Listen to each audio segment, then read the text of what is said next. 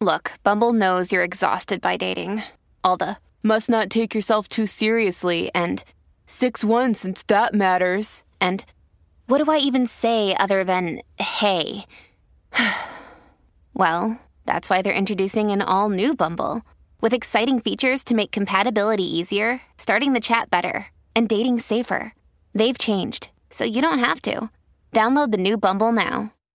Bajo este techo es una presentación de Whiplash, Gravity, Hani Martínez Ward, abogada de accidentes, Golden Trust Insurance, Yes You Can, el estilo de vida saludable.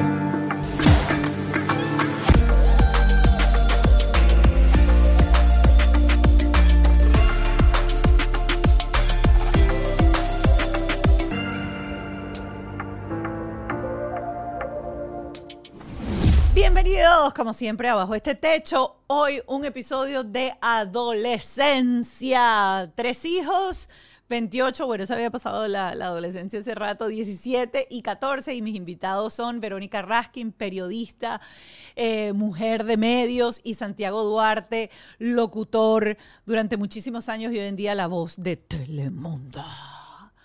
Van a estar conversando conmigo eh, acerca de todo lo que enfrentan los padres durante la adolescencia, las malas juntas, las notas, los sistemas de recompensa, eh, las consecuencias, los límites, los castigos, cómo relacionarse con ese ser que de la noche a la mañana dejaste de ser su ídolo para odiarte. Todo eso lo vamos a estar conversando hoy y luego estaremos con nuestra psicóloga en el Patreon conversando precisamente de eso, de las notas, las calificaciones, las malas juntas y te odio, mamá. Eso lo vamos a estar hablando. Eh, como siempre, gracias a mis aliados, la gente de Whiplash, mi agencia digital, también la gente de Gravity, mi estudio, Ken Medina, mi productor, y Ale Tremola, mi productor ejecutivo. Recuerden seguirnos en nuestras redes sociales, arroba bajo este podcast, aunque esto se llama bajo este techo, bajo este podcast en TikTok y en Instagram. Y por supuesto, invitarlos a que formen parte de nuestro Patreon. Son 5 dólares al mes y van a tener acceso a entrevistas exclusivas con nuestros especialistas y nuestros invitados. Además, eh, rondas de QA, preguntas y respuestas especiales para ustedes. Y ahora sí, pónganse cómodos porque estamos listos para adentrarnos en la aborrecencia. Ya están aquí mis invitados, Verónica Raskin y Santiago Duarte. ¿Tú regañas a tus hijos con voz de locutor? No. No, para nada, para nada. No. Tú lo dices, ¿qué es lo que están haciendo? No, Exacto, la gente, la, iba a ser un, la una- un consecuencia. video así. La gente- digo, "Cielo, la gente cree que tú hablas así todo el día. Deberíamos hacer algo como la gente se lo imagina. Ajá. Hacer un video así que, cielo, tráeme el pan. Para que fuera divertido, pero la verdad No, es que no la así. light. No. No. tú eres como los locutores de- del interior de los pueblos que... ¿Qué pasó, chamo? ¿Y cuando sale al aire? En Yeca, de las once y pico. Ay, qué rico. Miren, esta conversación va a ser súper, súper agradable, súper amena. De paso, nos conocemos desde hace muchísimos años. Nos conocemos sin hijos, Sí. con gerencias anteriores. Este, no, yo, a ti, yo, yo creo no. que ya, no, casi, casi, no, yo creo que yo te conocí a ti ya con, con, el, con Cristian, ¿no? No, en- todavía no había nacido Cristian porque eh, Cristian nació en el 95. Wow, no había nacido. No había mucho. nacido. muchos Claro, yo nací casi, casi que con Cristian. Yo siempre digo que yo lo conocí, yo nací y me casé. Por eso tenemos como 24, 25 años casados, si no, no da Cristian, cuenta. oh. Cristian es, Cristian es mi hijo mayor. Eso es lo que Tiene te- 28 ya. Exactamente. 28 años. Y como les dije en la presentación, está eh, Samantha, que tiene 17, y está Salma, que tiene 14. Esta gente tiene pura gente grande. Sí, ya esa gente está Bueno, grande. total, ya nosotros somos como los adolescentes. El primer día de clase, me acuerdo que las niñas se fueron y era así como que ahora nos quedamos nosotros en la casa solos. Y entonces así como que ya ahora los niños solos en casa porque ya la gente se fue. Ya ustedes no están en esa tarde. etapa, claro, porque ya con 14 también, ustedes ya están en esa etapa que los niños se quedan solos en la casa. Pero, Y ustedes salen.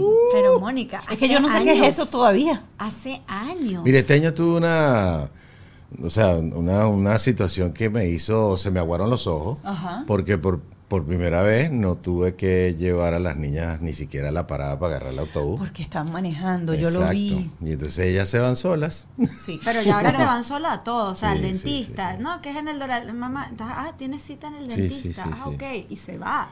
O sea, realmente ahorita puede pasar un día completo y tú no ves a tu hija. Sí, sí. sí. Mira, voy a ir, voy a ir al momento, voy a ir al momento en que dejas por primera vez a tu hijo adolescente solo en la casa. Yo ayer, a mí siempre me gusta poner como ejemplos. Yo ayer tenía terapia con mi, con mi psicólogo, con mi terapeuta, pero yo la hago en el carro para poder hablar. Tú sabes que ahorita todo es digital, ahorita uno no tiene que ir a la oficina del terapeuta, uno se, conta- se conecta con el terapeuta por video y uno hace su, su cita. O sea, a mí me gusta hacerla en el carro porque, claro, uno no quiere hablar del marido, del hijo, de la mamá, de quien sea, y que alguien por casualidad esté en el- pegado en la pata. En la pata de la puerta del cuarto donde uno está y uno oiga cosas que no tiene que oír esa gente. Para eso está el terapeuta, para eso le pagas. Y entonces Ralph se tenía que ir y yo andaba como con aquella cosa de que lo voy a dejar solo en el apartamento, tiene nueve años, y yo voy a estar abajo en el carro, pero es como una sensación como rara de que tú vas a dejar un niño solo en la casa. Sí. ¿A qué edad ustedes te empezaron a soltar, a soltar eso? Para que tú veas mi visión. Cuando yo tenía nueve años, Mónica, Sí. a mí me contrataban como babysitter y uno de mis primeros clientes tenía ocho meses. Aquí en Estados Unidos. Aquí en Que la Estados gente Unidos, está loca. en otra ¿Tú crees época. que yo le dejo a mi hijo de ocho meses a una- yo- pero oye, espérate, yo me acuerdo de la señora antes de irse enseñándome a cambiarle el pañal. Esa señora me enseñó y me decía, él tú le vas a poner el pañal, le vas al tetero, no sé qué, él se, se duerme, le das así palmaditas en el en la cuna y él se va a quedar dormido. ¿Cuántos años tenían los hijos de Osvaldo Guillén cuando tú No, pero ya va, ese es más, mm, ya ahí éramos una gente experta, pero ocho meses y yo me quedaba ahí, entonces yo me dormía al lado del bebé y él al lado mío y ahí nos quedábamos dormidos nueve Pero yo no sé quién estaba más loca. Exactamente, yo creo que esa señora estaba muy loca. Y tengo otra anécdota. No. De No, los- no, del- no, no, no, no. había otra No, que pasa era. Algo y son está metida la señora, le quitan el hijo. Pero es que era No, otra época, ah, Mónica, sí, era otra época. momento. Y Pero hoy en día pasa los algo, hijos te de- metes en tremendo problema. Mira, hay un actor que se Ajá. llama eh, eh, Tony O'Quinn, eh, Anthony O'Quinn, algo así. Él era Locke de, de The Lost.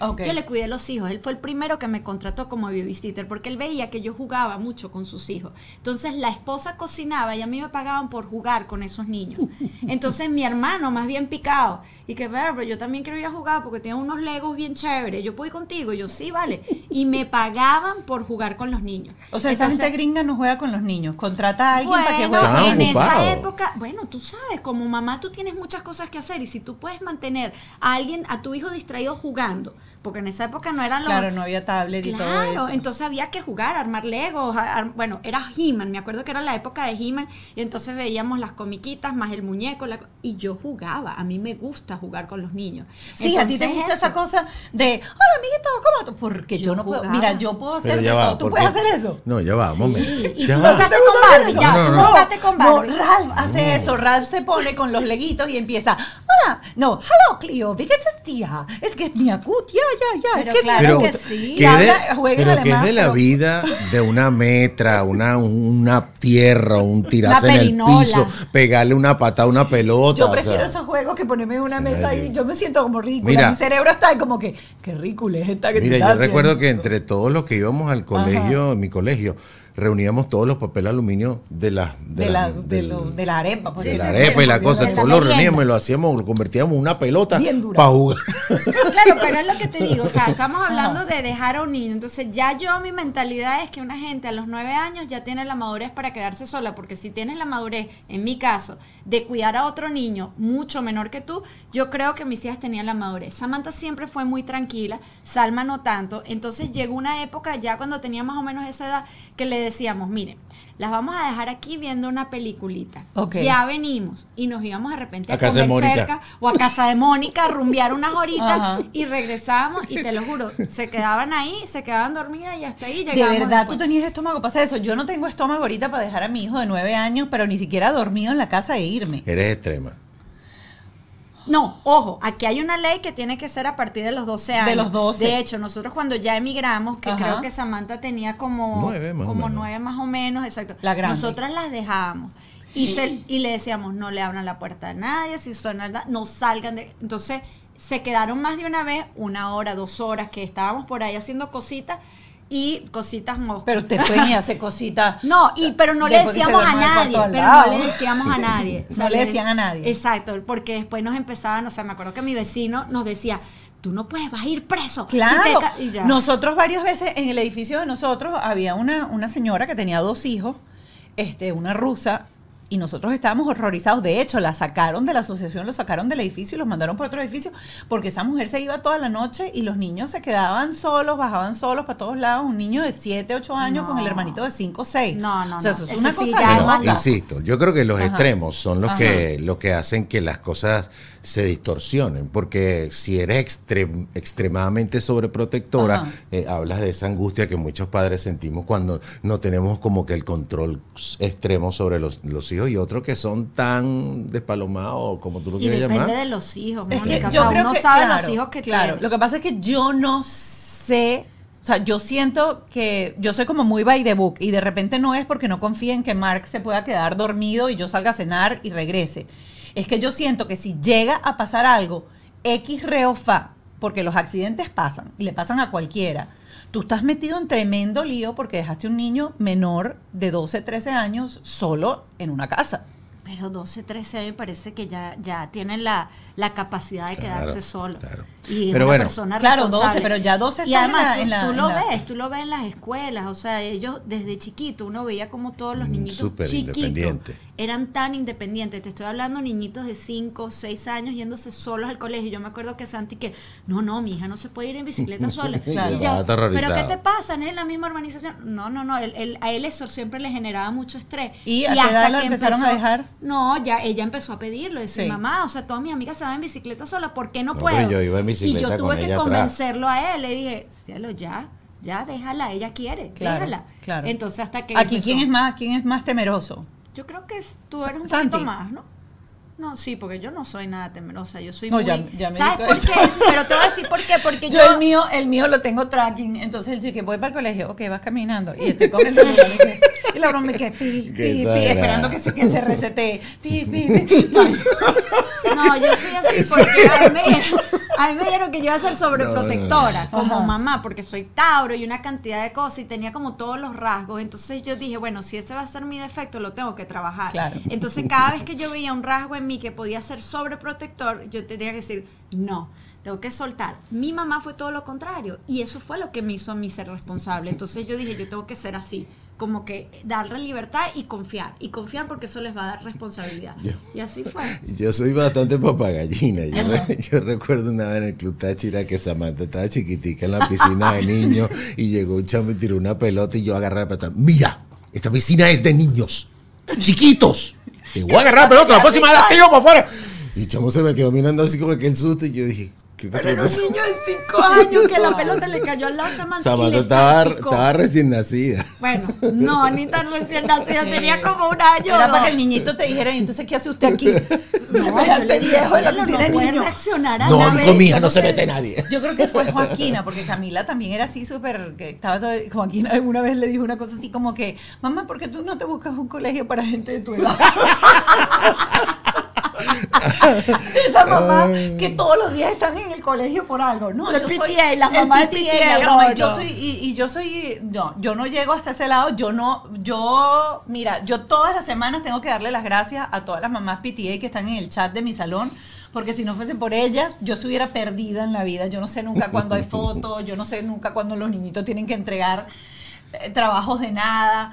Este, y, y a eso vamos a ir un poco a, a- a hablar también, pues todo el proceso de independencia para hacer las tareas, por ejemplo, con las dos. Es que este, mira, el COVID, me acuerdo que ese fue un momento crucial. Siempre Samantha fue como más independiente. Sí, Salma sí. necesitaba un poquito de más colaboración. Pero en tercer grado hubo una maestra que me decía, ella sabe, pero desconfía mucho de sí misma. Claro, porque siempre estaba la mamá diciéndole, sí, muy bien, ajá, esa es. Cuando estás en el examen y no tienes la voz de Pepe Grillo diciéndote que está bien, desconfías de todo lo que estás haciendo. Entonces tú tienes que dejarlas, porque si no le estás generando mucha inseguridad. Y a tú eras la que te tomar- sentabas con ella. Claro, siempre. Sí, sí, sí. Pero es que imagínate, cuando nosotros eh, llegamos aquí en el 2015, Ajá. yo tenía, además venía con el trauma de dejar el, el colegio de Emil Friedman, Oh, claro. porque yo decía que No hay otro colegio como, como ese. Y cuando yo vi dónde estaban mis hijas, yo, o sea, dije, esto no es ni mejor ni peor, es otra cosa. Eh, qué increíble, estaba impactado. Y, y creo que además me asustaba mucho que obviamente Verónica se escribió aquí, Claro. habla perfecto inglés y conocía mucho más el sistema, pero cuando yo vi la manera en cómo ellas aprendían aquí, yo dije, ay papá. ¿Quién les decía? O sea, desde la Yo- matemática. No, lo de todo la era matemática es una vaina. Hoy vi, hoy vi una cosa en Instagram en donde yo uy, dije, uy. es que yo soy igual, es un comediante que dice, este, me llamaron del colegio de, de mi hijo y me dicen, ay, eh, señor, eh, eh, su hijo eh, acaba de sacar un C, C menos en, en matemática. Y el tipo al final era así como que, oh, y al final el tipo le dice, ya va, usted que es la maestra me está diciendo a mí que yo tengo que resolver, porque el tipo, la tipa le dice, tiene que, tenemos que ver cómo podemos trabajar en conjunto para que usted en la casa pueda ayudar al niño, para que mejoremos esa nota. Y el tipo le dice, usted sabe que yo soy comediante, ¿no? Y usted sabe que yo la contrato a usted para que en las mañanas usted le enseñe matemática a mi hijo. Yo cuando veo los problemas de matemática, yo soy nula, pero nula. Más mi hijo es de esas que me dice, mamá, 7 por 8. Y él dice, 56. Claro, eso debe ser. No pero... Tú me ves a mí con No, no, Pero, pero fue, mira, no, pero, no, eso no es. pero te voy a decir una cosa importante. Yo creo que además eso fue un aprendizaje para mí, Ajá. en el sentido de que A veces uno necesita un amigo con quien desahogarse, con quien hablar. Pero a veces necesitamos que alguien nos diga si lo estamos haciendo bien en la vida, si nuestro negocio digital va por el camino correcto, si tenemos que invertir, no sé, más en publicidad o por lo contrario meter el freno de mano y reestructurar algunas cosas para luego, ¡pum!, lanzarte con todo.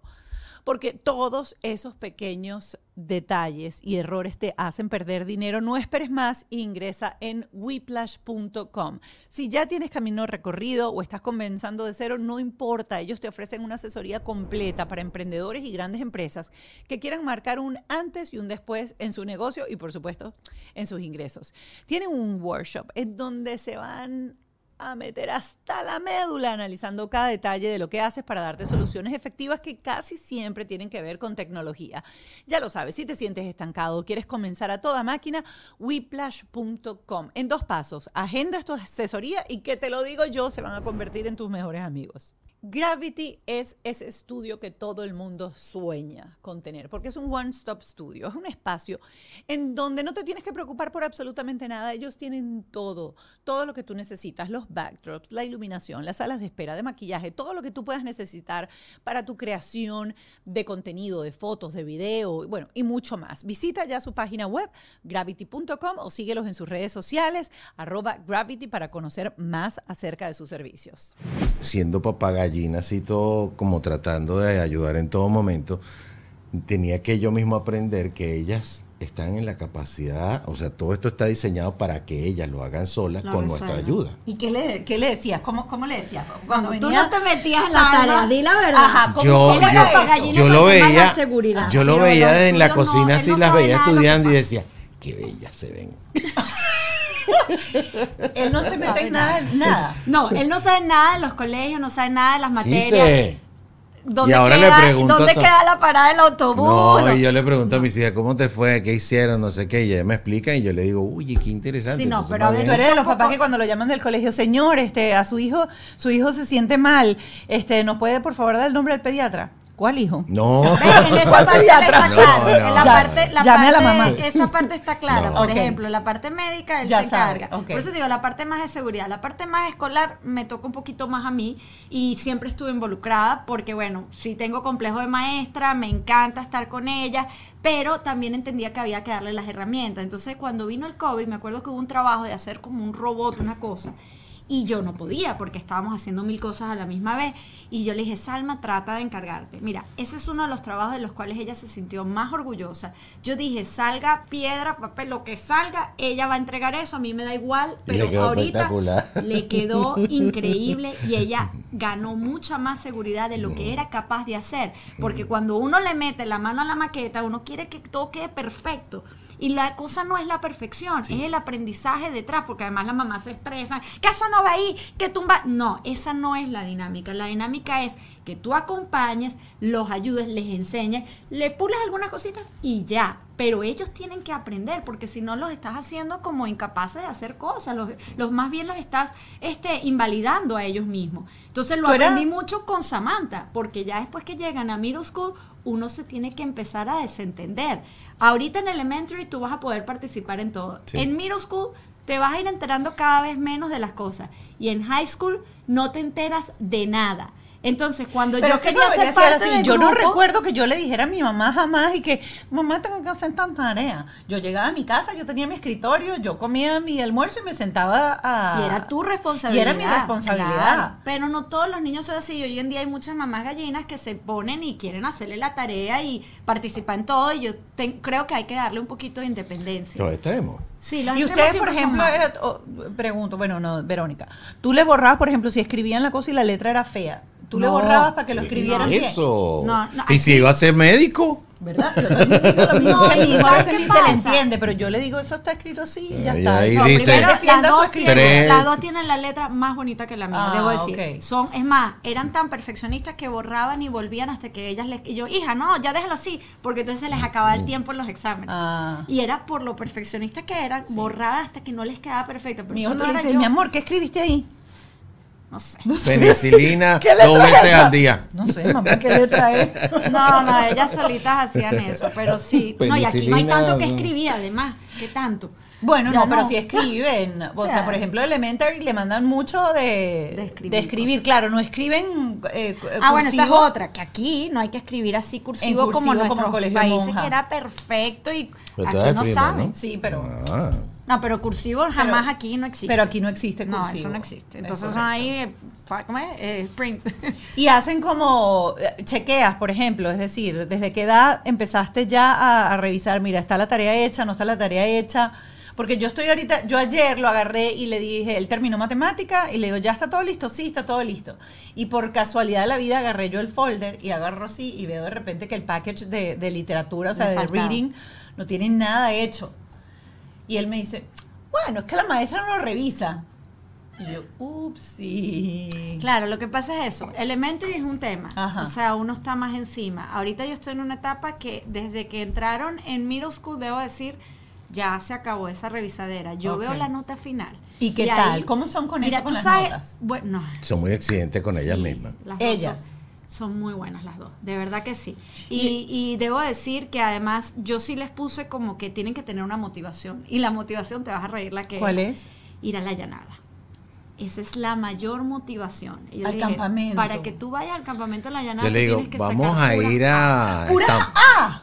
No, no, No. ya va, en las notas finales. Ah, La nota principal final. honor. Son puro cuadro de honor, vi que- Y lo único que les dije fue eso, ¿no? Tú puedes sacar una vez en el examen. Ay, llegaban llorando cuando sacaban una mala nota y yo decía, mamá, no importa, yo la voy a subir. Y es tanto que a veces no han llegado, pero han estado ahí y negocian con los profesores. Lo Profesor, haciendo, pero deme extra mal. credit. No. Dígame qué quiere, qué No. quiere que haga. Yo hago más trabajo. No, no, Es que aquí me caí por esto. Y lo negocian. Sobre todo Salma es la que más negocia. Ah, no, hasta que no tiene todas. No, y ahí descubrimos una cosa, yo descubrí algo Es que válido. no conocía, que, que Salma desarrolló lo que yo llamo, o lo que los psicólogos llaman como una inteligencia emocional, donde ella le agarra el tumbao a cada profesor y entonces le escribe, yo no sabía que ella se mandaba mensajes, Ah, correo yo electrónico vez, y toda la cosa. y entonces le decía, profesor, es que no pude porque estuve no sé Anoche qué no cosa y tal. y Y, tal, y y yo qué. decía, ¿y quién es esta?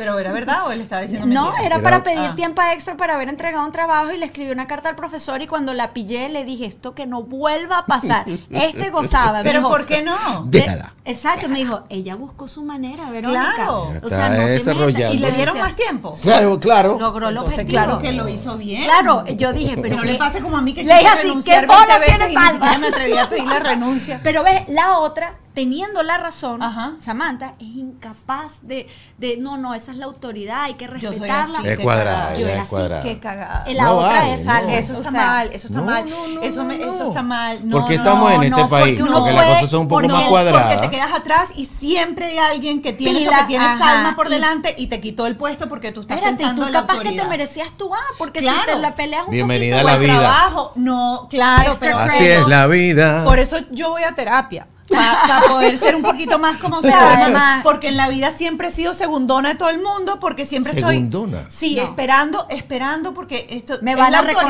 reconocer. porque no sé qué y la otra que es más pila va como Salma, ay profesor, profesor, profesor, profesor". Como dice Salvador. Ay, tome, Teacher, teacher's pet.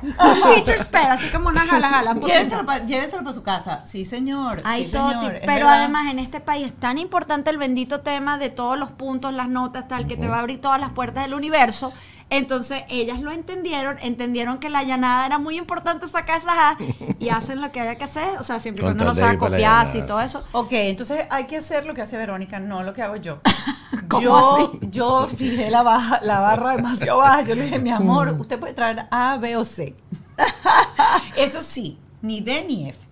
Nada de eso. Está no, muy Mónica. barri- bajita la, Está un ba- la poquito- barra. Mónica, o sea, pero no hay que- que traumatizarlo Claro, porque hay niños que o sea, se les da tengo- estrés. pero hay que buscar que ellos sientan como una conexión y una motivación de hacer las cosas o sea siempre bueno y aquí está la clave para mí de todo lo que es la maternidad y es el juego Mónica o sea si tú le buscas que ese compartir ese hacer la tarea sea algo divertido Claro. así no le guste, tienes que buscarle la manera hasta que les, o sea, cuando tú te sientes como con mucha vocación de hacer algo, eh, se te va a dar un poquito Mónica, mejor. que yo odio Mónica, las tareas. Yo, yo odio tanto las tareas. Mira, es que yo digo, fíjate, yo, yo fui, yo estudié en el Friedman también, salíamos a las 3 de la tarde de ahí. Y yo, yo era una tipa que a mí mis papás me pusieron siempre a desarrollar muchas actividades extracurriculares.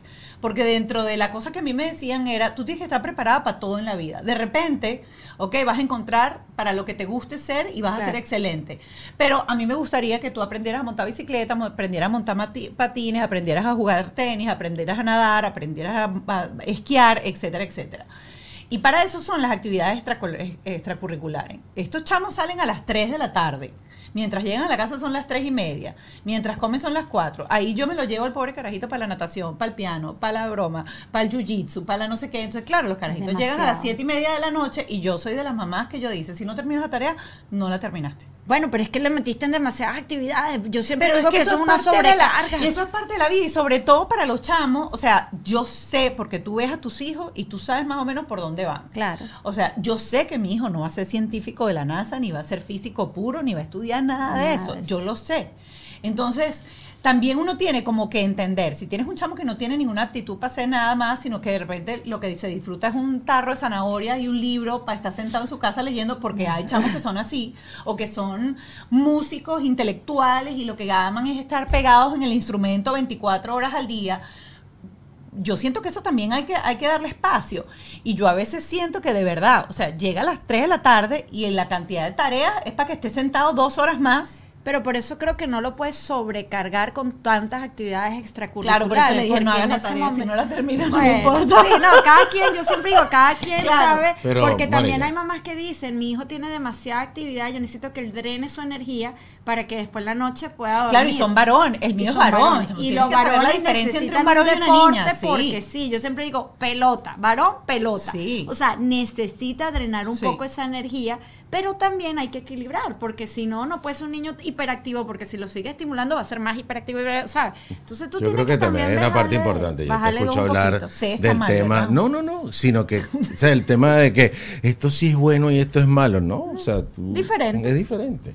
No, claro, pero hay que, hay que estamos Equilibrio, poniéndolo aquí, equilibrio, exacto. sí. Al final el equilibrio lo va a sacar el que está viendo Pero el- sí, el también hemos visto eso, pues que de repente, porque no digo que no puedan experimentar distintas áreas, de repente a mí, por ejemplo, me metían en ballet y odiaba el ballet, mi mamá decía, bueno, termina el curso de ballet y ya después, ok, ballet no es, karate, un año de karate. Karate es, no, pero por lo menos ese año te deja algún tipo de herramienta, claro. aprendizaje. Después empecé a dar unas palpadas que no sabes. Pero bueno, es así, o sea, que te deje algo. No, yo me defendía porque lo bastante que lo necesité después.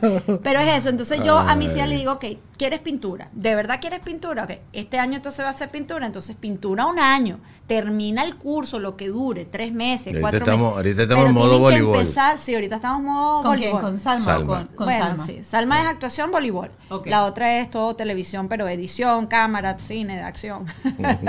¿Cuándo empieza a perfilarse exactamente eso de entender hacia dónde, hacia dónde van y cómo empezar? Aquí tuvimos a, eh, a una especialista que te ayuda como a canalizar eso y a aplicar para las universidades. Pero ustedes que ya están en ese scouting de saber para dónde se va, qué college va a agarrar, ¿cómo empezó todo eso para decir qué vas a estudiar? A diferencia de nosotros, que yo recuerdo que en la época de nosotros es usted va para la universidad y me agarra un título y me lo cuelga en la pared. Y después lo hace lo use que o no lo quieras. use, usted lo cuelga en la pared. Bueno, Salma, Samantha lo tenía claro siempre. Pensábamos que era delante de la cámara y después se dio, o sea, ella misma empezó a decir, no, me gusta estar detrás, pero eso ya lo perfiló bien empezando high school, que es ideal porque este es un país de las oportunidades, Mónica, y si tú desde la edad más temprana, en middle school, ya más o menos tienes claro lo que tú quieres hacer, la- las universidades y los colegios te brindan una cantidad que tú puedes ir perfilando todas tus materias hacia eso que tú quieres hacer. Sí, ¿Cómo porque- es eso para la gente por que ejemplo, no ha escuchado? porque por ejemplo, el esto, colegio, el el- colegio de Samantha, el Cypress, ahí en Weston, eh, oye, ahí yo siento que eso es una universidad ya y ellos ya están viendo materias relacionadas con la con con lo que ellos más o menos eh, sienten afinidad en que van a estudiar. Entonces Samantha Pero desde la parte militar hasta el médico que tiene, Claro. o sea, tú te gradúas de ahí y ya tienes una, una como un título de enfermero. De manera que entras en Dentro de los mismos dentro high school. del mismo high Sí, school, o sea, sí, te sí, están sí, dando sí, como un técnico superior. Ok. Entonces ya tienes una base que te está dando toda la... Bueno, de hecho yo veo lo que ve Samantha y eso yo lo vi en la universidad. Exacto. Y digo, pero ¿y entonces qué va a estudiar en la universidad si todo ya lo vio? No, o sea, peor que no- eso. ¿Qué clase vas a ver, Samantha? Bueno, vamos a ver esta clase. con- Y entonces cuando fuimos a la inducción del colegio, yo quiero venir a esta clase. Siempre. Yo quiero Sí, sí, ir a esa clase, a ver esa clase, que, que Certificada en ahí. edición de Adobe, de no sé qué, Y ta, yo quiero, quiero esa clase. Pero, pero es eso, entonces, si tú, por ejemplo, ya en middle school hay clases de edición, de cine, de televisión, y tú las empiezas a agarrar y además agarras drama, teatro, todo esto, cuando, ponte, por ejemplo, en el caso de Salma y Samantha, las dos agarraron estas materias, que después cuando entran en high school ya tienes que decidir, ¿quieres estar en la parte técnica de las cámaras o quieres hacer teatro musical? Entonces te vas como yendo hacia las materias que tienen que ver cada vez más con tu arte, con tu oficio, con lo que vas a hacer después cuando te gradúes. Entonces, ¿qué pasa? Las universidades también ven todos los créditos que tú tienes y resulta que ya tuviste oratoria, expresión corporal, drama 1, 2, 3, 4. Entonces ya tú tienes una cantidad de cualidades que entras con un rango muy arriba Eso- y te becan. Claro, y eso no Y no significa. tienes que pagar ni un centavo. Mira, Claro. y eso no significa que también como nos pasó a nosotros, les pasa a ellos y seguirá pasando. Porque uno en esa etapa de la adolescencia, en el momento en que uno no sabe qué va a estudiar o qué va a hacer con su vida, no lo tiene tan claro, uno tiene como personas a las cuales imitas, admiras, sientes que el camino que esas personas están recorriendo, siendo muy eh, casi contemporáneos contigo, es lo que tú quisieras hacer y eso influye sobre, sobre los hijos de uno y eso es importante también tenerlo claro. ¿Y ustedes creen que sus hijas agarraron como esa, esa onda porque están muy cercanas o viven muy de cerca el medio? ¿O si crees que eso de repente es algo que tiene cada hijo por dentro? Tú sabes que yo pensaba que eso de, a mí cada vez que me decían, ah, claro, Porque es que tú tú, eres periodista que tu mamá. porque tú eres hija de Leda. Y yo decía, pero eso no es así, o sea, ella no estudió la carrera conmigo, ella no la decidió por mí. De hecho, yo prácticamente hice mi carrera y mi mamá no estaba en el país. Y yo decía como que no, la gente no entiende. Y resulta que ahora Samantha ha estado siguiendo los pasos tal cual. Y le hizo un documental, un mini documental a mi mamá y me dijo, ¿por qué tú no me dijiste que mi abuela era quien era? Y yo decía, ¿y quién es? O sea, porque como que yo nunca le hablé de la trayectoria de su abuela y de qué representaba y empezó a investigar y se dio cuenta y bueno, ese fue uno de los que estuvo nominados al Emmy.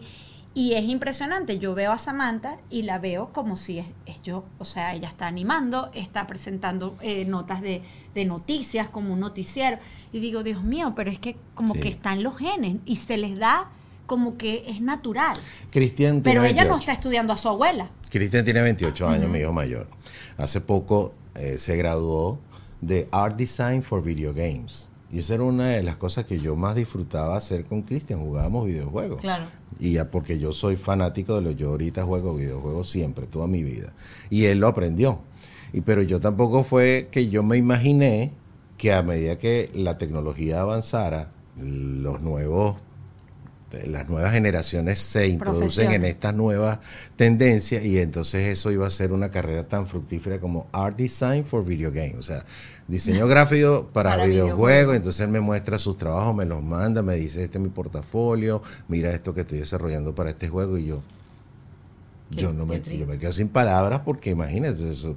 Eso no lo podía ninguno prevenir, Claro, claro. Y fíjate, ahorita que estás tocando lo de los videojuegos, este, por lo general los varones siempre son como más pegados o adictos a, eh, a este tipo de, de electrónicos y anda todo el rollo de uh, las horas que uno tiene que dejarlos ver o no. Fíjate que tú ya eres un señor grande y todavía dices, yo amo los videojuegos. Yo cuando ¿Tú estoy muy sientes que estresado los yo videojuegos juego. que nosotros teníamos o, es- o, o sí genera ese cambio? O sea, estás viendo algo como muy diferente entre lo que tú viviste como, como joven, porque cuando tú eras niño todavía no había ni Atari. Mira, si es falta de respeto a esta señora, mira. Television. Yo El te voy a decir una cosa. Yo te voy a decir una cosa falta de respeto. él, él nació con Mira. la época de la era del Atari. Mira, yo fui te voy a decir, yo yo se lo cuento a. Cristian porque además Cristian como ahora está en la industria, yo le cuento, dijo, yo cuando veo los, los, los documentales en Netflix y todo esto, Miren, a mí me da mucha risa porque el alemán siempre dice esa cosa y era un eslogan de una aseguradora en mi país que decía, un seguro es mejor tenerlo y no necesitarlo que necesitarlo y no tenerlo. Y cuando uno vive en este país y uno en- no entiende las pólizas de seguro, ni entiende las pólizas de seguro para el carro, ni entiende la póliza de seguro para el auto, uno dice, ¿Cómo hago para asegurarme? Y yo te voy a recomendar la compañía que yo descubrí hace dos años y no la cambio por nada del mundo y es Golden Trust Insurance. Tú puedes ahí conseguir tu seguro de salud, tu seguro de auto, tu seguro de vivienda, el seguro que tú necesites y estar asegurado en este país es súper importante. Tienen más de 30 oficinas en toda la Florida, además atienden los 365 días del año. Eso no, no es que el fin de semana la gente, no, ellos 365 días al año, usted marca el número de teléfono y les van a contestar. Y si es de planes de, de salud, pues vas a conseguir planes desde 0 dólares al mes, tienen la más amplia gama de doctores y hospitales, hay planes con cero deducibles, cero dólares para médico primario, hay planes en donde no necesitas un referido, puedes ir directo, llama 305-748-7112. Ahí lo tienes en pantalla, 305-748-7112, Golden Trust Insurance. yo la primera vez que fui a casa de un amigo y vi que ellos jugaban el Pong, que, que yo estaba chiquitico, pero ¿Qué- ellos qué era un jugaban Pong? el Pong, era ese primer juego antes del Atari que era una cosa una Una computadora, rayita. una rayita que tú le pegabas la pelotita y tum, tum, tum, Ok. tum. Y entonces, cuando después estaba como en quinto grado, o sea, imagínate, quinto grado, y vi que mi a mi amigo le regalaron un Atari y yo, ¡ah! y yo jugaba Space Invader y yo pensaba, yo dije, esto es la, el avance más importante y siempre me gustaron los videojuegos. Creo que el uno de los, más, los, los regalos más importantes que yo recibí en mi vida fue cuando me regalaron un Intellivision. Y yo jugaba Intellivision con mi papá y Pitfall. no jugaba béisbol y todo, o sea, y siempre fui fanático de los videojuegos. Y te tenían como que, o sea, Santiago, ya tienes dos horas jugando, desconéctate. No. Esa- eso era No, como yo que- agarraba mi broma y jugaba hasta que se me salían los ojos. Hasta que se te salían los ojos. Cuando llegó... Y soy normal. Bueno, así dice la gente también, a mí me pegaban y soy normal. Pero, pero bueno, no sé, ¿cómo hace? Te pensando. Claro, digo yo. No, yo una vez le, yo sí le he puesto mucho ultimátum como si fuera un niño chiquito. Yo no tendré varones, pero lo tenía él y a Cristian y yo decía, esto no está bien. O sea, de verdad, pasaba todo. yo no tenía adicción. hijos, yo no tenía hijos. Y llegaba Cristian el fin de semana, él no lo había tenido en la semana, papá Claro. separado. Y él decía, no, yo tengo que compartir calidad de tiempo con mi hijo y mi hijo y yo lo que queremos es jugar juegos de video desde el viernes en la noche hasta el domingo en la tarde. Y yo decía, entonces, pero ¿cómo tú resististe todo eso? no, Porque me ama. No, no, esto ha sido Llegaste a decir, o el Intellivision o No, yo pensé en algo mejor. Que mira, En esa si- época no, yo dije, el si voy a PlayStation. sacrificar, PlayStation. yo dije, si voy a sacrificar mis viajes en pareja por estar soltera sin hijos, porque supuestamente por eso es que no íbamos a tener hijos todavía, entonces yo de una vez tengo mis hijos y ya estoy aquí encerrada en la casa presa, ¿verdad? Y eso fue lo que hiciste. No, porque él todavía no quería. Entonces, no, esperé cinco años. Mira, pero chama, sigamos hablando de los hijos. A no le gusta Eh, eh, eso es No, parte, mira, no, no. El PlayStation ha sido tema de, de, de- o sea, creo que es uno de los temas más de discusión entre nosotros, porque a veces se le iba la mano. Entonces la, la psicóloga en un momento le dijo que tenía que, que ponerle un tiempo y generalmente es muy cómico, es como los niños chiquitos. Yo salgo y él juega PlayStation. Y cuando él escucha el estacionamiento que yo estoy llegando, ch, ch, ch, apaga todo, cambia el canal. No, mucho trabajo. Muchísimo trabajo en esta Ustedes casa. le van a creer, ustedes van a creer esta barbaridad que acaba de decir mi esposa. una he mujer visto que le en la exige a su tú sabes que ya y yo que no las le niñas le ponen A y que ella tiene todo así, pre, o sea, ya yo la veo que ella es, o, o sea, Tauro. Organizadita. Algo con ascendente Virgo. Muy, muy, muy, no, muy no, organizada. No, no, no. Sí. Miren, este, toda la parte, ahora vamos con la parte de, tú sabes, las hormonas, de los novios, porque ellos tienen dos muchachitas que, como diría mi mamá, feitas ellas. Muy feitas. Vayan a sus redes sociales. vayan y véanlas, vayan y véanlas. O sea, si mi papá estuviera vivo y Samantha y Salma fueran su hija, él dijera, Gloria, el anticonceptivo en el confleto a las mañanas, para que esas niñas salgan. No. ¿Cómo han hecho? ¿Cómo las han preparado? ¿Cómo han hablado de esto con Bueno, ellas? yo creo que Si es importante. vamos, vamos a decir una cosa importante. La Vero y yo somos muy diferentes en la manera de abordar estos temas. Por pero una cosa generacional. no, no, no. De sexo, No, de, no, de no. todo lo que es Yo no me vas a ofender porque Vero y yo no nos llevamos. rock and roll. No, sino porque la familia de Vero y la mía somos muy diferentes. La tuya es muy conservadora. Correcto. Y la de Vero es demasiado open mind que a los 15 años ya le hablaban de sexo y todas esas cosas. 15, 9. O menos. Claro, si a los importa. nueve cuida a un niño de Ya ocho va. meses. Pero lo que quiero decir es que ese equilibrio s- siento que es importante para nosotros como pareja porque tenemos dos puntos de vista distintos. No es que nos dividimos las cosas diferentes, pero yo tengo una manera de hacer las cosas diferentes a como las, a las hace ver. Las hace ver. ok. Yo por lo menos no, no me siento cómodo hablando abiertamente de sexo con mis hijas. Pero no quiere decir que yo esté en contra de que ellas en algún momento eso ocurra, sino que yo no tengo por qué saberlo. o sea, yo- Entonces aquí está la Claro, extrema pero una cosa parte. es saberlo y otra cosa es prepararlo. Por ejemplo, fíjate, yo quisiera que mi hija cuando llegara a la primera relación sexual, ella llegara a la primera relación sexual Preparada. sabiendo que ella lo quiere hacer, cómo lo debe hacer, cuáles son las consecuencias, cuáles no son las consecuencias. Pero todos los padres creo que te hablan de alguna manera en sus términos, en su manera, conservadores o no, de, mira, esto puede ocurrirte, ten cuidado, no vayas a dejar embarazada a una niña así, no sé qué, porque te, te, te, te- te perjudicas Porque la eso vida. también lo has tenido que hablar Claro. con Cristian o Cristian No, es que yo era la que le decía, ya tiene nueve años, tienes que hablar con Cristian. No, no, no, no, tú, somos diferentes, somos diferentes. Entonces, bueno, él con Cristian llevó su relación a su manera, con muchos tabúes desde mi punto de vista. ¿Tú no te metiste nunca? No, yo opinaba de aquí para acá, pero cuando estaba Cristian, él era el encargado de llevar la, la comunicación. Pero me da mucha risa porque con las niñas fue todo lo opuesto. O sea, yo de- estaba esperando, y tú sabes que hay las clases sexuales en los colegios, y yo sí, que vayan, porque entonces yo voy a contrarrestar lo que ellas vayan recibiendo y lo vamos a hablar. Y una vez, y esta es una anécdota muy cómico, porque yo estaba pendiente de la bendita clase que ya venía, que ya venía, que ya venía. Mira, hija, ya fue la clase, no, ya fue la clase, no. Pasaron los meses y nunca la clase llegó. Y un día me dice Samantha, bueno, sí, ya fue la clase, mamá. Y yo, ajá, ¿y de qué te hablaron? Bueno, de que hay que cuidar su cuerpo, de que hay que protegerse, de que si uno se va a cambiar, solo el que uno quiera puede estar contigo. Bueno, que cuida, o sea, todo sobre el cuidado del cuerpo. Y yo, ah, me parece muy bien. Y entonces, y cuando hay que cuidarse, hay que. Co entonces le digo, claro, condón. Hay que ponerse un condón. No, hay que correr. Tú gritas y corres si entra una persona. Y yo, coño, creo que me adelanté un poco. ¿Ves que? Es que ve condón que- en- ve- en- Co- claro. co- con- no, claro, eso es lo que hay que protegerse. Claro, claro. Entonces yo digo, yo cuando yo escuché eso, no, nos reímos. Y ahorita nos estamos riendo, pero en su momento le digo, sí, lo, bájale un poquito. Entonces con Salma fue así. Vale, Salma, un ajá, hoy poquito. hablaron de sexo. Mami, sí, sexo. Ok, ¿qué es sexo para ti? No, nos explicaron qué era el sexo. Y yo, ¿qué eres el sexo? Entonces, ya yo aprendiendo mi lección. Bueno, femenino y masculino. Y yo, claro, pero hay otro significado. No lo entendí muy bien, pero es, entonces, ajá. Entonces, claro, yo lo expliqué con mis palabras, pero ellas están clarísimas. Cuando fui a hablar, que ya entré en middle school con Samantha, de ya cómo cuidarnos, ya no es abejita, no, no, vamos a hablar de sexo de verdad. Yo le digo, ay, mami, ya yo sé todo eso. Y yo, ok, pero ¿qué te han dicho? Bueno, me han hablado de toda la sexualidad, de todos los sexos que hay, de o todos los géneros que hay. Entonces empieza y me enumera como 10.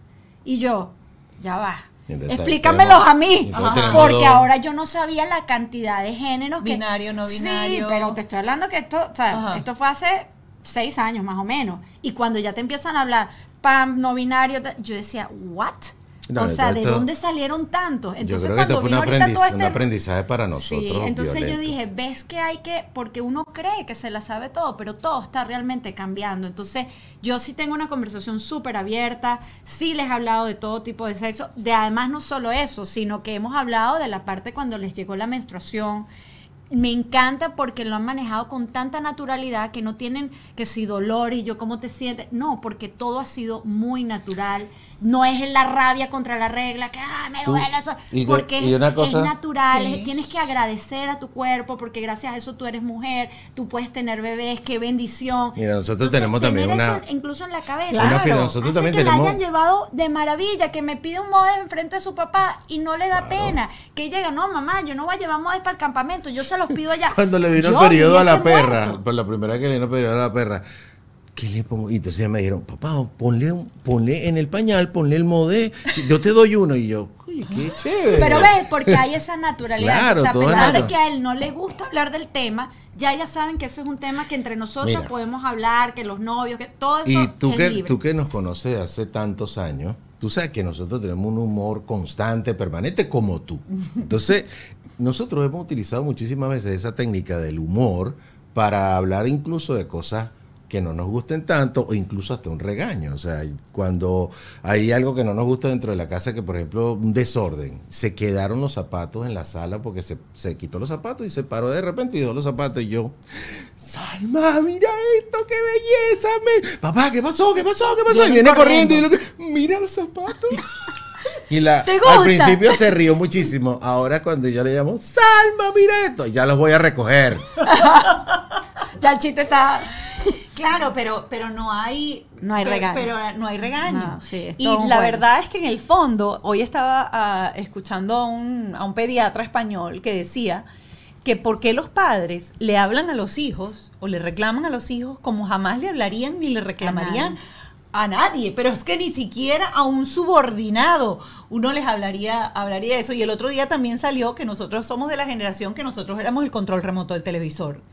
¿Tú te acuerdas? Cámbiame el canal. televisor. O tu papá estaba sentado aquí. Yo recuerdo eso en casa de una amiga y jamás se me, se me, se me olvidará. Que ella estábamos sentados viendo televisor y, televisión y el, el teléfono de la casa, que era de esos de, de disco, estaba justo al lado del papá y cuando sonó el teléfono, el tipo le dijo, fulanita, contesta el teléfono.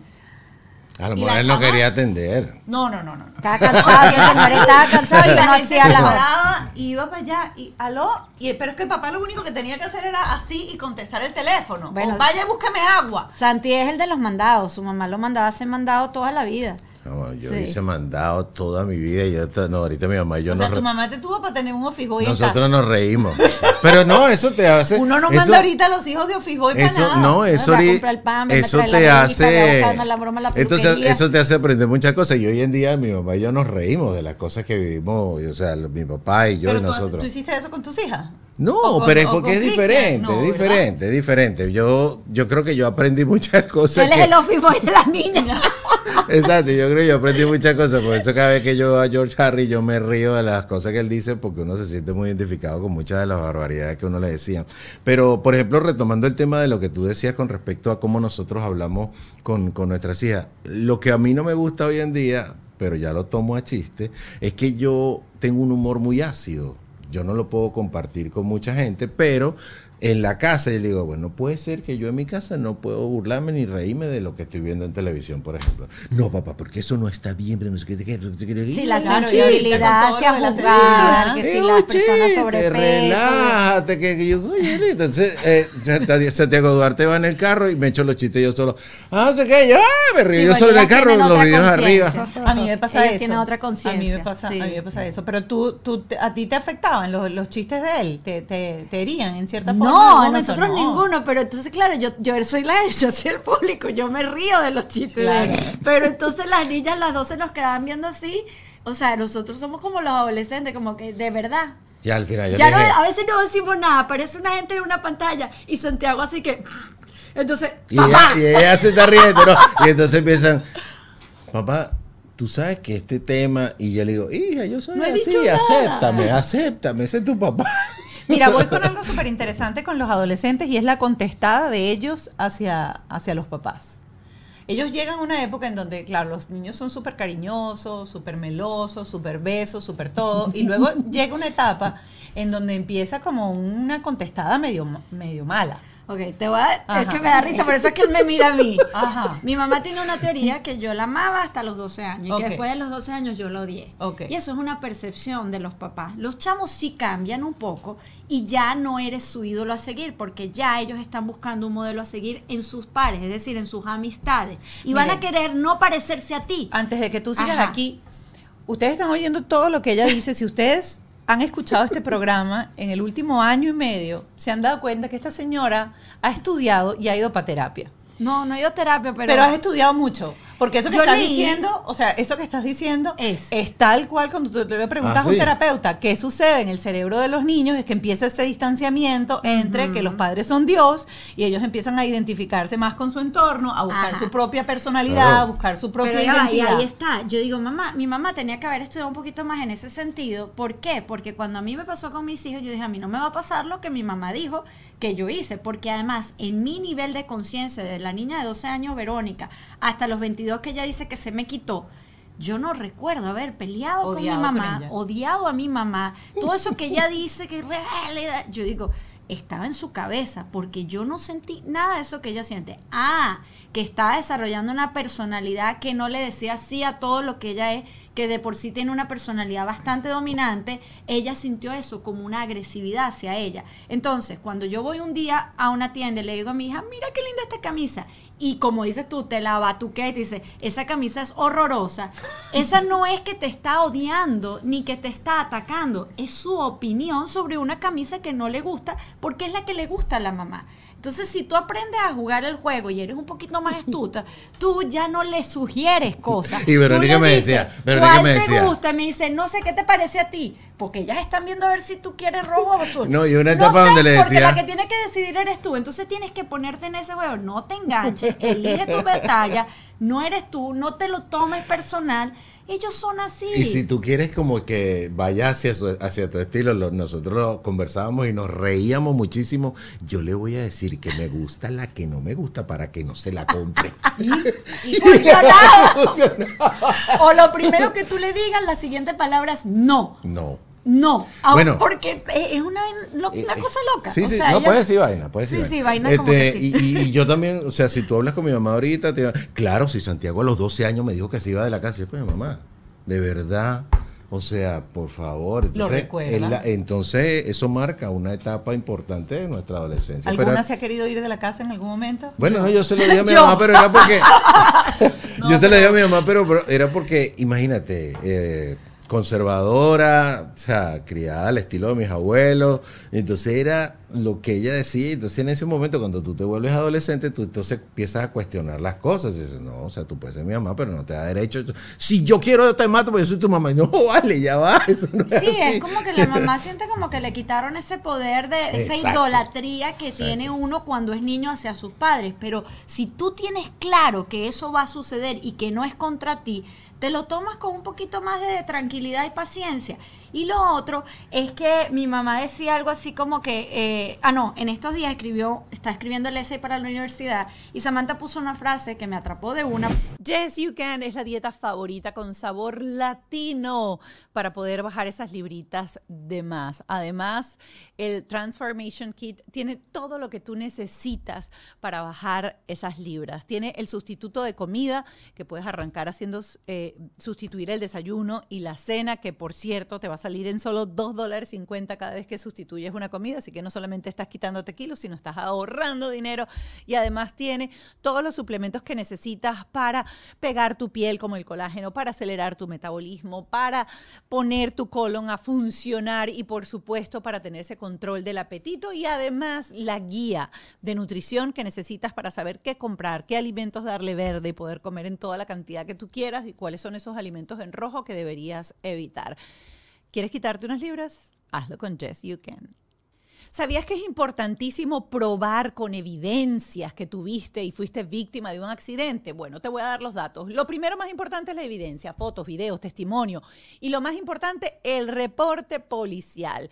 La gente de Hanny Martínez Ward, que son abogados especializados, ellos necesitan tener acceso a esos videos de vigilancia, las llamadas del 911, para tener el testimonio.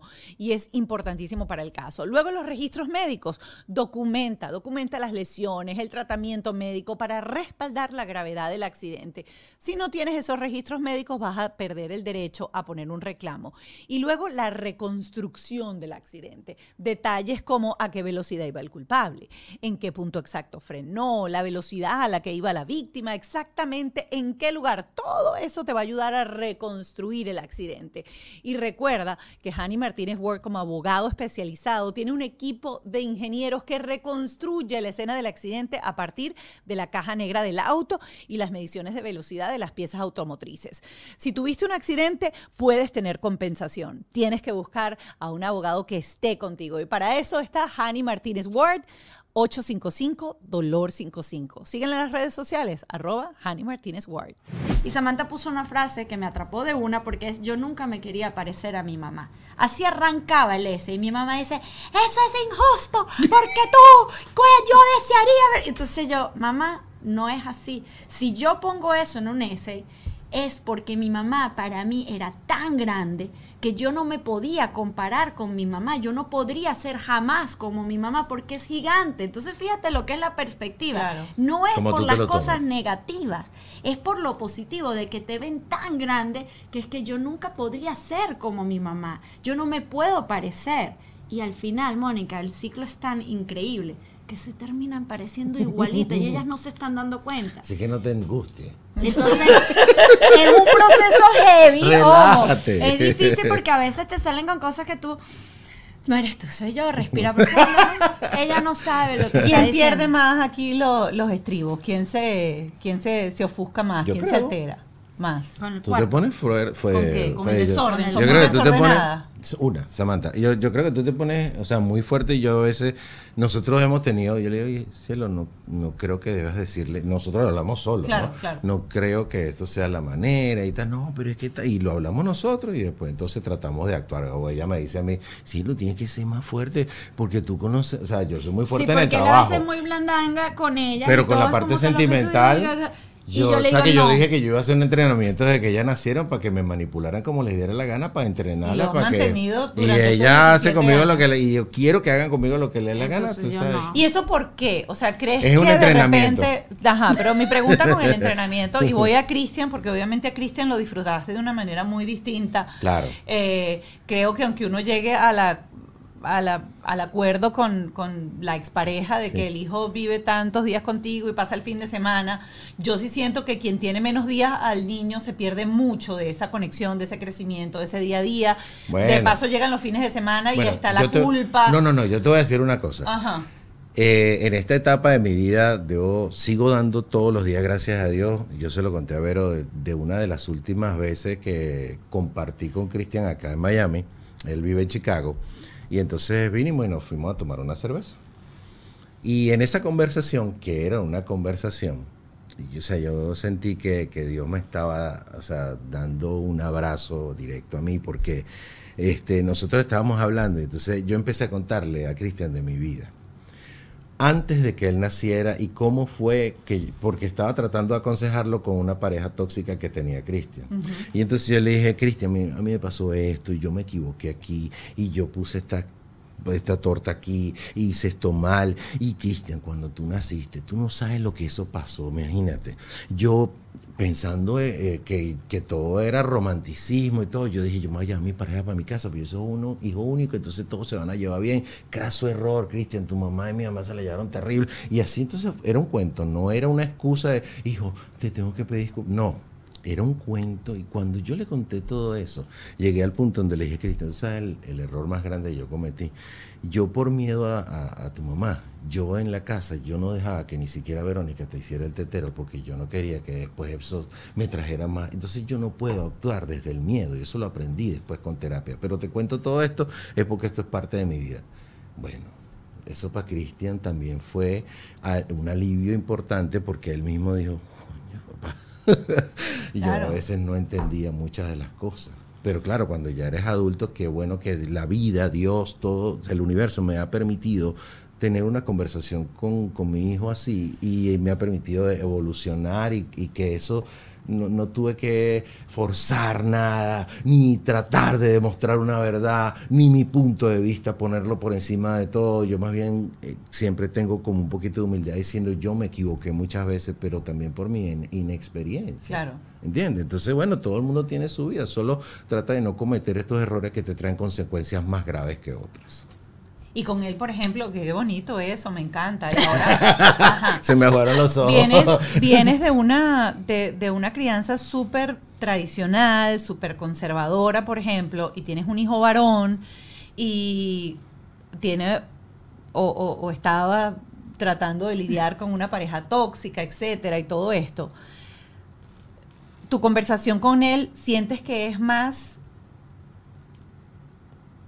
o sea, tiene como menos velo, menos cuidado, eres más abierto, más diáfano para hablar con él de todo, de sexo, de esto, de la vida, de un golazo, de las parejas tóxicas que con las niñas o también con él claro. hay todavía como cierta te, te, lo cuento, como cierta reserva. Te lo cuento, o sea, eh, su, eh, tuvo una pareja hace algún tiempo que eh, como muchas veces ocurre y además aún en estos días eh, lo amenaza, o sea, la amenaza es como que si me deja me suicido, o sea, y entonces uh -huh. yo le dije, Cristian, ¿cómo te lo explico? y le dije, eso es una manipulación, pero es difícil de entenderlo cuando estás en el problema. Cuando eres la víctima, claro. claro cuando claro, estás metido en la candela, tú no sabes. Y entonces y yo creo que eso fue como el inicio de empezar. ¿Sabes lo que a mí me pasó? Esto, y era una conversación como de amigos, o sea, como estoy contándole mi vida. Entonces, imagínate, tú ni siquiera habías nacido. Yo estaba trabajando en la radio y tal, así, hacía tal cosa, y ta, ta, ta, ta, ta, ta. Y cuando yo le conté todo eso, se quedó así. Entendió, entendió muchas cosas. Y entendió inclusive lo que le estaba pasando a él en su vida personal. O sea, porque a veces tú sientes que el mundo se te viene encima porque alguien te, te trata de manipular. Y eso lo digo hombres, mujeres, o sea, para Claro. ambos casos. Eh, y, y- y yo creo que eso hoy en día antes, incluso esta fue la parte más bonita de la conversación. Hijo, nosotros recibimos mucha ayuda. Hoy en día yo creo más en las terapias, en los profesionales de la educación mental, de, de la ayuda, como los psicólogos y psiquiatras, que lo que anteriormente, por estar dentro de una sociedad un poco más este, conservadora, era para mí como que una burla o un chiste. Claro. Hasta que yo le dije, tu, tu padrino, uno de tus padrinos, o sea, mi mejor amigo, tal. Cuando él me dijo, a mí me, tocó, me dio un ataque de pánico, yo le dije, hasta Y entonces, y yo, claro. Y entonces yo le digo, Cristian, qué bruto, qué ignorante, qué, qué mal de mi parte no entender hasta que él mismo me dijo, no, esa, lo que pasa es que el médico me dijo que era un desequilibrio químico en el cerebro y, en, y se lo estoy contando a mi hijo. Claro. Entonces, claro, yo le estoy dando fuerza porque eso lo vivimos todo y lo van a vivir nuevas generaciones Sí, también. no, que yo sé que el tema es eso. Con la sexualidad, fíjate que no es un tema. Él cree mucho en que la sexualidad es de cada quien, cada quien que hable su cosa, pero no es un tema que yo creo que surge ni siquiera entre sus amigos. Él es muy reservado con el tema de su sexualidad y de lo que los demás hagan. Entonces, claro, yo soy todo lo contrario. Yo por lo menos con mi mamá hablo de sexo, de qué hicimos, qué no hicimos. O sea, es un tema que para nosotros no hombres es no tabú. somos- bueno, la mayoría de los él hombres no siempre me somos dice, así. no me cuentes que me da caspa. A él no le gusta saber. De hecho, nosotros terminamos en un pueblo nudista gracias a mi mamá y al principio le estaba así como que ver y después se desató. Pero es un tema que no... No te rías. No te rías. Yo, a mí, pre- eso tampoco. sí, dale dos whisky y ese va a ser su tema preferido. Capdac, se llama así siempre. No, no, no, sí, el no. tema- ¿Cómo se pues llama? mira, No, no whisky. pregunte, tú Tú no vas a la ir. casa. Capdac, y se acabó la noche, va a hablar de sexo toda la noche de Ok. No le De su pueblo nudista, No que le le hagas caso. encanta. No vamos a hablar de, estamos hablando de paternidad. Es que yo Sí. creo, no, no, no, y es el tema del sexo, yo sí creo, y sobre todo en este país, que como tú dices, si hace seis años ya había el, ¿cómo se llama? ¿Cuántos, cuántos géneros? No me interesa. Dos. Lo No, que hay, dos. lo que. Solo hay dos. Claro. Ya en ese Femenino y 10, ya en masculino. ese habían Pero si 10 tú y no yo que- abordas, si tú no abordas ese tema hoy en día con el tipo de sociedad que le tocó vivir a tus hijos, tus hijos o se quedan atrás o pueden ser ellos bulleados o sentirse desplazados o pueden ser ellos agresores por no respetar, aunque no compartas, la posición de otros, porque hoy en día vivimos una sociedad extremadamente sensible y que está cambiando muchísimas cosas. Que sean correctas o no sean correctas, no sabemos. Pero tú sabes que es lo Pero más importante, cambiando. ¿no? Estar uno muy claro con cuál es el mensaje que tú quieres transmitirle a tus hijos. Educarse muchísimo como papá, porque ellos te van a venir y te van a bombardear con una cantidad de conceptos. Y si tú no la tienes clara, no se la puedes batear de jonrón.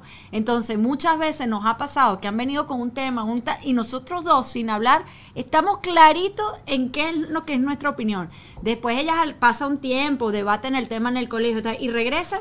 ¿Y quiénes tenían la razón? Papá y mamá. Papá y mamá. Entonces, Pero no porque yo me la No porque, esté- exacto, no con No, una arrogancia ni mucho menos, no. sino que nos educamos, nos informamos, nos interesamos por el tema, le buscamos las cinco patas al gato y decimos, yo creo que esto es lo correcto. ¿Por qué? Por esto y por esto, por esto. Y ese mismo razonamiento se lo tratamos de dar con ella con todos los temas que se están manejando, desde lo que es todo el tema de las armas, la política, la religión y el sexo. Y en ese sentido tratamos de ser lo más respetuoso, que cada quien tenga su opinión, pero que ellos entiendan que en casa esto es lo que pensamos y les damos unos razonamientos bien válidos para que ellas después se vayan con esa información y compártanla con el mundo y saquen su propia opinión. Y que, que es una de, los, de las cosas más importantes que yo creo que hoy en día nosotros hemos tratado de conservar, y yo sé que, que cuando hablo de esto en este tipo de, de espacio nos permite compartirlo porque nos sentimos identificados, los valores. Y, el valor de la familia, y lo veníamos hablando en el, en el camino, o sea, ya el trabajo que nosotros hemos hecho de, de forzarnos porque la familia, la familia, la familia, la, tratar de comer juntos, tratar de cenar juntos, la familia es importante, la familia de Vero, la abuela, tal. O sea, ese esfuerzo queda como en el subconsciente, que ya de ahí en adelante, ya no importa que pase más adelante, claro. eso está ahí. Y, y yo sé que seguramente también va a pasar con Mark y con tu bebé, que, que, que más adelante ellos van a sentir esa afinidad y así tu posición y, y- y- y- y la de tu esposo sean distintas. Igual nosotros tenemos posiciones distintas sobre diversos temas, pero el amor por la familia es clave. Está Sí. ahí. Y los valores, eso, los valores que ustedes desean tener cada quien en su hogar y que hayan llegado de acuerdo como pareja, a pesar las diferencias de nacionalidades y lo que sea, eso yo creo que es lo más importante y eso al final es lo que se llevan los chamos. Miren, el por qué lo digo yo. Hay algo con lo que ustedes son totalmente, pero duros, firmes, intransigentes y es aquí no hay negociación. Esto es porque lo digo yo. Porque lo digo yo. Bueno, respeto, el respeto entre todos. Yo creo que hay, tiene que haber un respeto por, por los valores, por lo que somos cada quien. Este, y de verdad, y esto lo digo con mucho orgullo, yo creo que todos tenemos muy buena comunicación en cuanto a discutir. No comunicación porque a veces se nos van a pasar las cosas que queremos este, expresar, pero sí en la forma como comunicamos cuando no estamos de acuerdo con algo, cuando tenemos que discutir, cuando tenemos que regañar. Nosotros nos esforzamos mucho para que las discusiones sean, sean como que razonadas.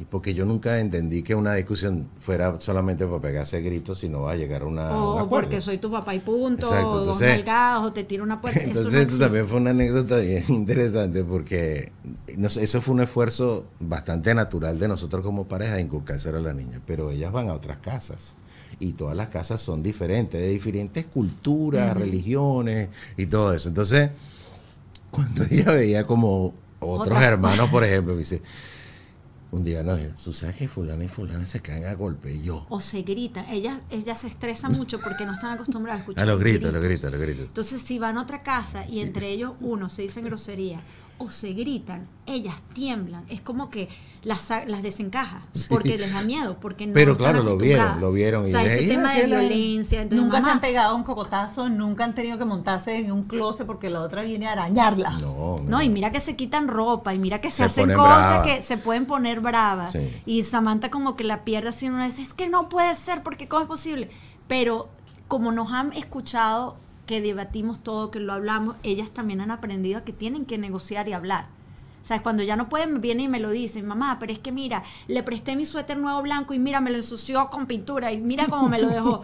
Y yo, Salma, tienes que hacerte hace? responsable, o. Samantha, o sea, te tienes que hacer responsable. Tú le vas a tener que pagar el suéter nuevo. O sea, lo si se lo rompe, o sea, uno se lo lava, si no se lo puedes dejar igual, se lo tienes que pagar. Y como las dos tienen platica que hacen, una sabe y se hacen responsables, no, mamá, yo se lo compro. se lo pago. Yo se lo pago, o sabes. Siempre las consecuencias y siempre han sido así, directas. Es decir, no es que pasó esto y te vas para tu cuarto y te encierro, te vas para... Cuando eran chiquitas hacíamos eso, pero no, nunca Por ha lo sido- general son, son directas. Mira, lo más así grave ha sido que de repente este, Samantha de, de verdad tenía una semana que no arreglaba el cuarto y cuando te digo que el cuarto de Samantha puede estar desordenado es lo que sigue, ¿no? Este, comida en el piso, es una cosa loca que ya yo la pierdo y digo, yo no discuto, yo no formo lío, yo le digo, no, ya sabes que estás Entonces, de semana". consecuencias. La, la consecuencia es que si había una rumba, un sleepover, no hay.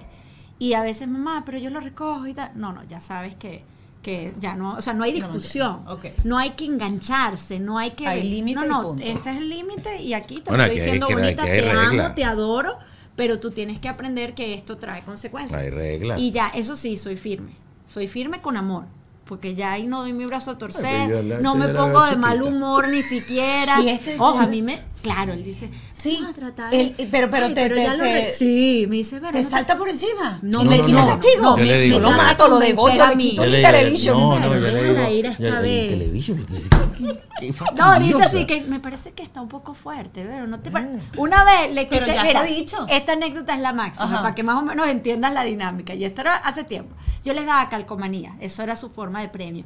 Pero el valor de la calcomanía tenía tanto valor para ella, era una calcomanía, que en esto, entonces en una de esas, algo pasó, creo que fue así, algo del cuarto y tal. Le dije, mira, ¿sabes cómo es la cosa? Estoy tan brava contigo que esta vez no es que no te voy a dar calcomanía, es que te voy a quitar una calcomanía. Y esa niña empezaba a llorar.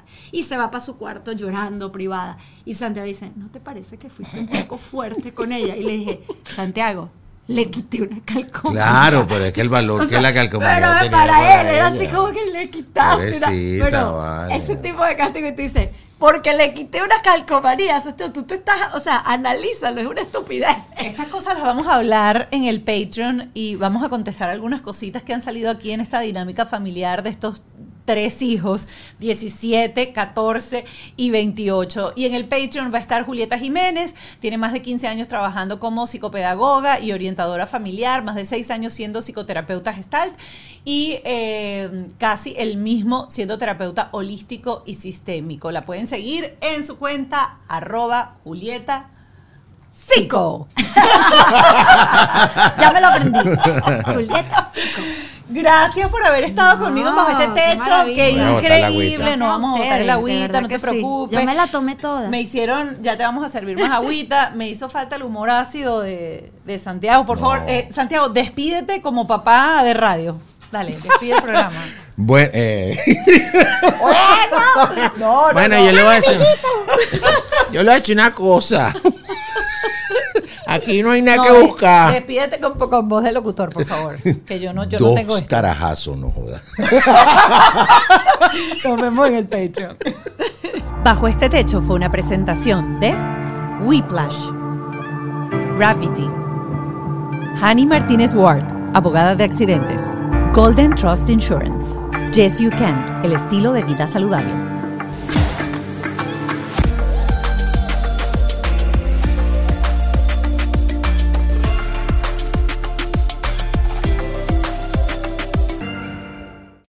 Listo para convertir tus mejores ideas en un negocio en línea exitoso? Te presentamos Shopify. Tal vez no lo sabías, pero nuestro podcast More Than Mamis es un negocio y lo empezamos por supuesto para desahogarnos y hablar sobre la maternidad, no para convertirnos en expertas de ventas y del e-commerce. Así que sí, necesitábamos ayuda para vender nuestro merch y poner en marcha nuestra tienda. ¿Y cómo suena con Shopify? Llegó otra venta. Shopify es la plataforma de comercio que está revolucionando millones de negocios en todo el mundo. Ya seas un emprendedor desde tu casa o desde donde sea, Shopify es la única herramienta que necesitas para iniciar, administrar y hacer crecer tu negocio sin dificultades. Con Shopify puedo gestionar pedidos, envíos y pagos desde cualquier lugar, brindándote toda la información y estadísticas de tus ventas al detalle. Regístrate para un periodo de prueba con tan solo un dólar al mes en shopify.com barra sonoro, todo en minúsculas. Ve a shopify.com barra sonoro para llevar tu negocio al siguiente nivel. Shopify.com barra sonoro. ¿Estás listo para convertir tus mejores ideas en un negocio en línea exitoso? Te presentamos Shopify. Tal vez no lo sabías, pero nuestro podcast More Than Mamis es un negocio y lo empezamos por supuesto para desahogarnos y hablar sobre la maternidad, no para convertirnos en expertas de ventas y del e-commerce. Así que sí, necesitábamos ayuda para vender nuestro merch y poner en marcha nuestra tienda. ¿Y cómo suena con Shopify? Llegó otra venta. Shopify es la plataforma de comercio que está revolucionando millones de negocios en todo el mundo. Ya seas un emprendedor desde tu casa o desde donde sea, Shopify es la única herramienta que necesitas para iniciar, administrar y hacer crecer tu negocio sin dificultades. Con Shopify puedo gestionar pedidos, envíos y pagos desde cualquier lugar, brindándote toda la información y estadísticas de tus ventas al detalle. Regístrate para un periodo de prueba con tan solo un dólar al mes en shopify.com barra sonoro, todo en Ve a shopify.com barra sonoro para llevar tu negocio al siguiente nivel. Shopify.com barra sonoro.